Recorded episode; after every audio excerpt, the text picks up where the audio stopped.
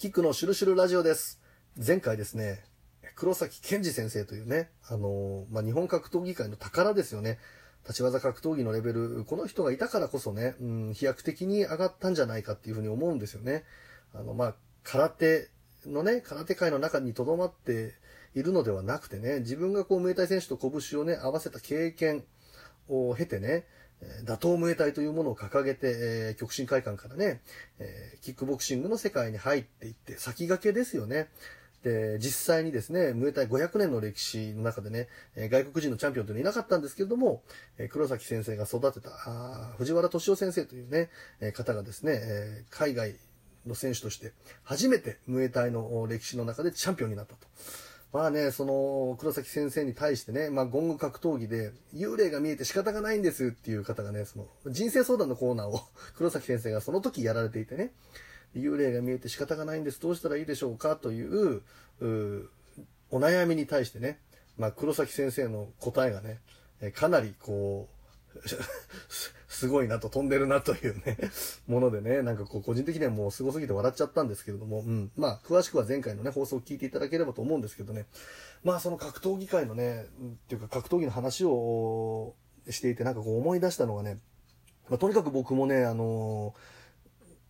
学生時代浪人してる時にね、あの、一浪してる時に、なんかこう、鬱屈した気持ちでいる時、漫画喫茶行ってね、空手バカ一代という漫画を見て、だから遅れてきた空手バカ一代少年だったんですよ。もうあの出会いが本当人生を変えたっていう感じがあって、なんかこう、超人思考っていうのかな。うん、それが今、今こう、超能力とかね、そういう世界が好きだっていうところには繋がってると思うんですけどもね、超人になりたいみたいな、本当にこんなすごい人たちがいたのか、みたいなね、そういう世界が書かれていて、うん。で、だから当然ながら、黒崎先生のこともね、あの、空手バカ一代の中でも知っていたし、うん、で、その後こう追いかけてってね、藤原敏夫さんのね、えーことも、まあもう VHS とかでこう試合何度も見たし、その藤原先生のお弟子さんのね、小林聡さんというね、この日本、全日本キックのカリスマですよ、もう、もう、学生時代ね、あの、後楽園ホールに見に行ったなこう、なけなしの金を握って、うん。で、今、小林さんとこう仲良くさせていただいているのもね、なんかこう、何かのご縁っていうか、こう、好きで追いかけてたら、繋がれるんだなみたいな。うん、当時の俺からしたら信じられないよね、その小林さんと今、普通に LINE したりとか、うん、なんかこう、ね、飲み行ったりするっていうこと自体もすごくこう、幸せなんですけれどもね。まああのね、その中で黒崎先生のお弟子さんの中でね、大沢昇さんという方がいて、本名藤平あ明夫さん、うん、ね、えー藤平先生なんですけどね、この藤平明夫先生、この方もね、現役時代から常軌を逸した練習をされていたというね、あの、失禁するまでね、こうサンドバッグを殴る蹴るして、えーで、自分がこう、ぶっ倒れた後に、もう、もう失神しちゃうんですよ。失禁して失神して、そこから意識が戻ったら、また何事もなかったかのように、サンドバッグを叩き続けるっていう、もう横並びのこう仲間の方たちがもう、ね、とにかく稽古の虫だったというね。で、実際にこう、なあの、体は小さいながらチャンピオンになられてね。で、あの、キックボクシングの世界でね。で、その、まあ、あの、藤平さんがね、リングネームが大沢昇って言って、本名藤平、ああ、秋夫先生なんですけども、えー大沢食堂っていう食堂をね、文京区の白山でね、あのーやってたんですよ。で、ここすべてのね、こう、まあ、食堂をとしてね、まあ、定食とか美味しいんですけどもね、奥様と二人でやられていて、売りがね、カレーライスなんですよ。で、何が売りかというと、尋常じゃなく辛い。もうね、並辛、中辛、大辛、極辛ってあるんですけども、百戦錬磨の辛いもん大丈夫ですっていう人が極辛を食べたら椅子からそっとしたっていうね、逸話が残ってるというぐらいで、お店は今もうね、閉められてしまったんですけれどもね、どうしてもね、大沢昇さんに会いたくてね、藤平先生に会いたくて、僕もね、行って、えカレーライスね、食べたことあるんですけどね、あの、大辛と極辛は絶対にやめといた方がいいっていう、この、振りのレベルじゃなくて、やめろやめろじゃなくて、ガチで言われてたんでね、これ残すことって絶対失礼だからね。うん。あの、中辛にしたんですよ。並辛じゃさすがにこう、逸話になんないかなと思って中辛食べたらね、ガチで悶絶しましたからね。格闘技の世界ってリアルにこう、体の腫れが引いたりとかダメージ取れるまでに1週間ぐらいかかるって言いますけどね、4日か5日はね、俺後遺症あったと思うな。めちゃくちゃ美味しいんですよ。美味しくて、あれ最初はなんかいけんじゃんって思うんだけど、だんだんだんだんなんかとんでもない、なんていうのかな、もう、炎が体の中から湧き上がってくるような、以後チャレンジしたことはなかったんですけどもね、まあ、大沢先生に会うこともできて、厨房で黙々とね、働いてるのがまた姿がかっこよくてね、肘から先が太いんですよ。肘から先が太い人って本当に強い人って言われるんですけどね、なんかこう、一朝一夕でできたもんじゃないなっていうね、食べた方いるかなーなんて思って、うん、ふとね、まあそんなことを思い出したんでね、ちょっとね、あの、記憶の断片としてお話しさせていただいたんですけどね、やっぱりトップアスリートの方ってこう尋常じゃない練習をされていたりとかね、それから先を、先読みをしていく中でね、なんかこう、やっぱこう超能力者的な力が出てくるってことあると思うんですよね。うん。なんか僕そういうアスリートのそういう超人的な逸話みたいのがすごく好きで。あの、マイク・タイソンはね、予知能力を持っていたなんていう話ありますよね。あの、ケネディ・ジュニア、ね、えー、JFK のね、息子がね、えー、飛行機の事故、ご自分が操縦した飛行機で事故で亡くなっちゃってるんですけども、タイソンはね、生前ね、仲が良かったらしくて、JFK ジュニアと。とにかく、飛行機に乗るのはやめろと。自分で操縦するなっていうことをね、繰り返し言ってたらしくて、現実的にね、事故起きてしまった後にね、あれだけ言ったのにね、こう、俺ももうとにかく何度も言ってたんだと。いう話をしてたらしくてね、こう、先が見えていたんじゃないかみたいな話あるしね。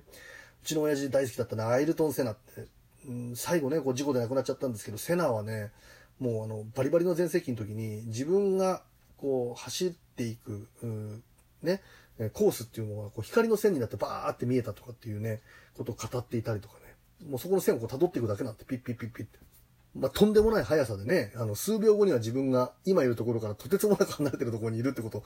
まあ、繰り返してるから、テレポーテーションとまではいかないけれども、そういう先を読んで先を読んでってこと繰り返していく中でね、そういう力がこう全開になったあ時期ってあるのかななんていうね、うん。若の花関もそういう話ありましたよね。なんかこう、相手の弱い部分というか、攻めるべき部分が光って見えたとかね。そこに出してこう、バッとこう、あの、攻めていくと、勝てるとかね。楽しいよね、そういう話。巨人軍のね、あの、川上哲原さん。V9 時代を築いた方ですけどね、あの、現役の頃はね、ボールが止まって見えるっていうね、逸話があったりとかね。ボールが止まって見えるって、ゴルフだったらわかりますけどね、動いてる球が止まって見えるっていうのは、これは物理的にっていうか、まあ、身体能っていうのかな、意識の世界がもう、もう、早、自分が早いことによって相対的にボールが遅く見えたっていうことなんでしょうね。だからそれだけこう、うん、先の世界をこう見ていて生きていたっていう。合気道の開祖であるね、えー、上芝森平先生、もう我即宇宙なりみたいなね、方だったんですけれどもね、あの、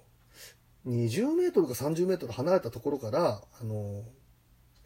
えっとね、3発ぐらいね、銃を撃ってこいと。ね、わしに向かって銃を撃ってこいって言って、で、弟子みたいな方がパンパンパンって撃つとね、3発撃ち終わった頃には、もう、あの、それを全て避けてね、自分のね、こう目の前にいたっていう。うん。これもすごいですよね。なんかね、こう、上島先生の話曰くね、弾が飛んでくる数秒前に撃つんだっていう、その気がね、白い、白いなんかこう光の玉みたいなものがポンと飛んでくる。で、それをこうパッと避けると、その後に弾が通過していくっていうね。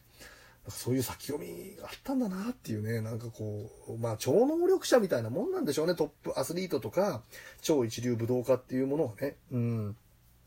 で、僕がすごく好きなエピソード、またね、最後に一つご紹介させていただくんですけれどもね、小東館のね、空手の小東館の館長、今やもうね、四大流派としてね、世界で大人気なんですけれどもね、そこの、まあ、神みたいな方ですよ。